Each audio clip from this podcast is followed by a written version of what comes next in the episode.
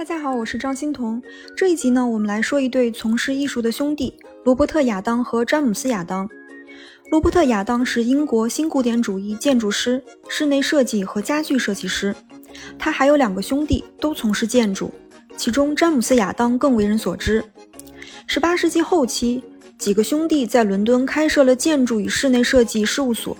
他们设计的新古典主义作品受到英国贵族阶级的青睐，后来被人们称为亚当风格或亚当兄弟风格。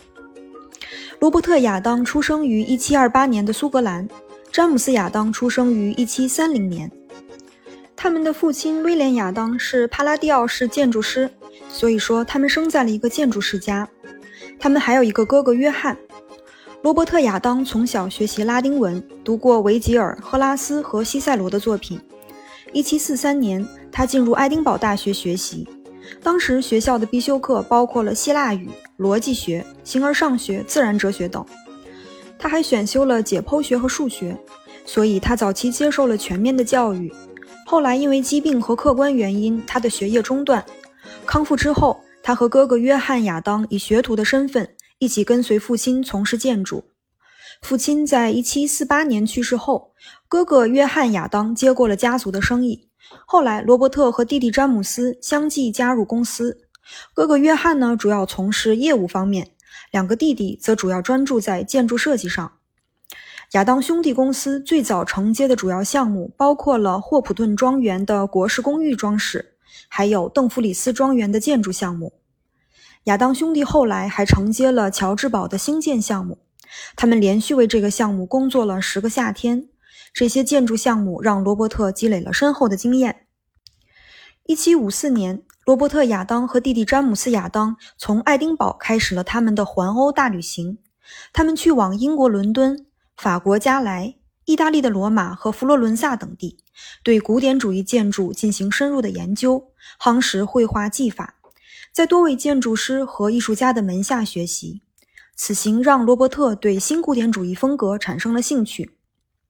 这里简单介绍一下新古典主义，它是一七五零年代出现在英国和法国的一种新的复古运动，影响的领域包括建筑、装饰艺术、绘画、文学和音乐等。它从古希腊、古罗马的艺术文化中汲取灵感，尤其是庞贝古城的考古发现。新古典主义强调节制与规整，曲线并不是自由舒展，而是形成几何布局，彰显出对称、理性和谨严的比例感。新古典主义在英国的年轻贵族圈层之间广为流行。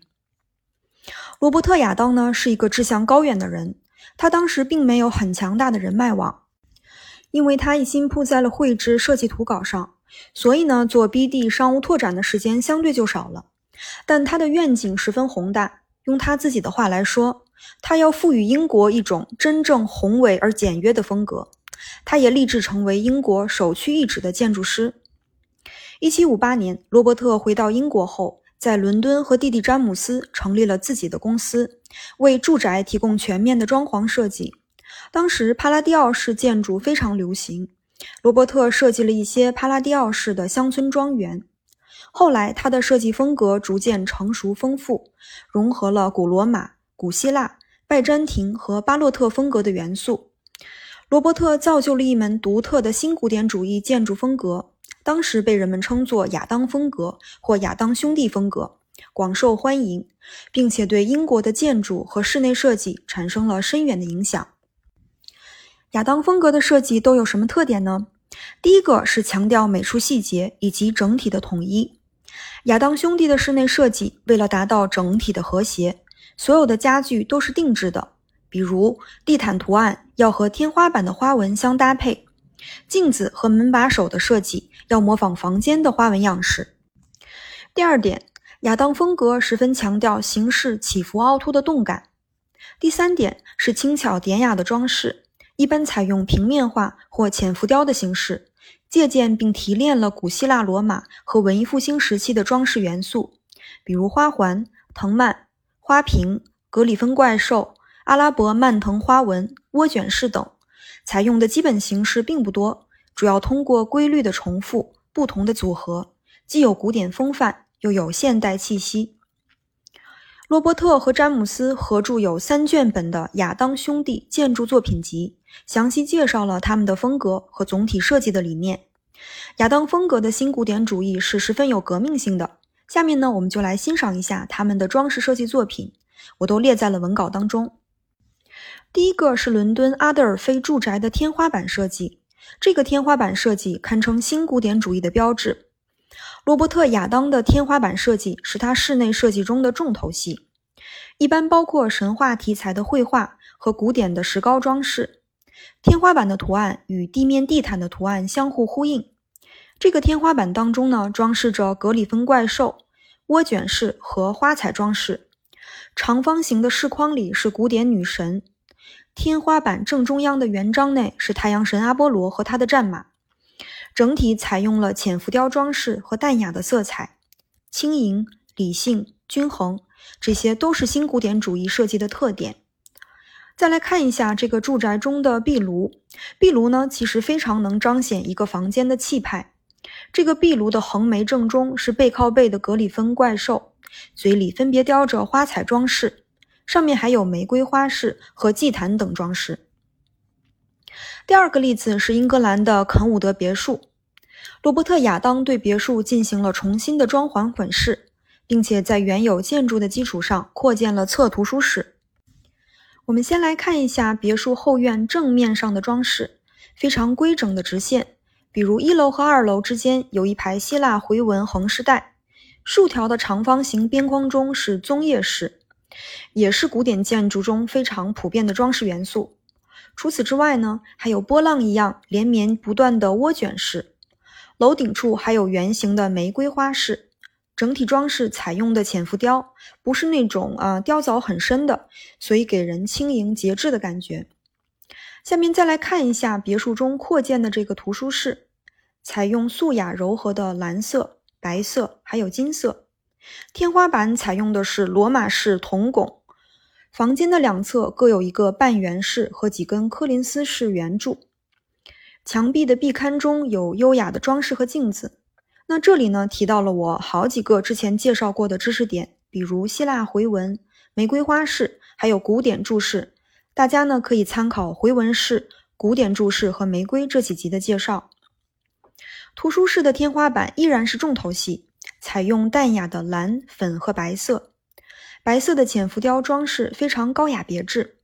哪怕是格里芬怪兽，也描绘得很优雅，不是狰狞狂野的那种，散发出一种轻盈欢快的气氛，和洛可可风格比较相似。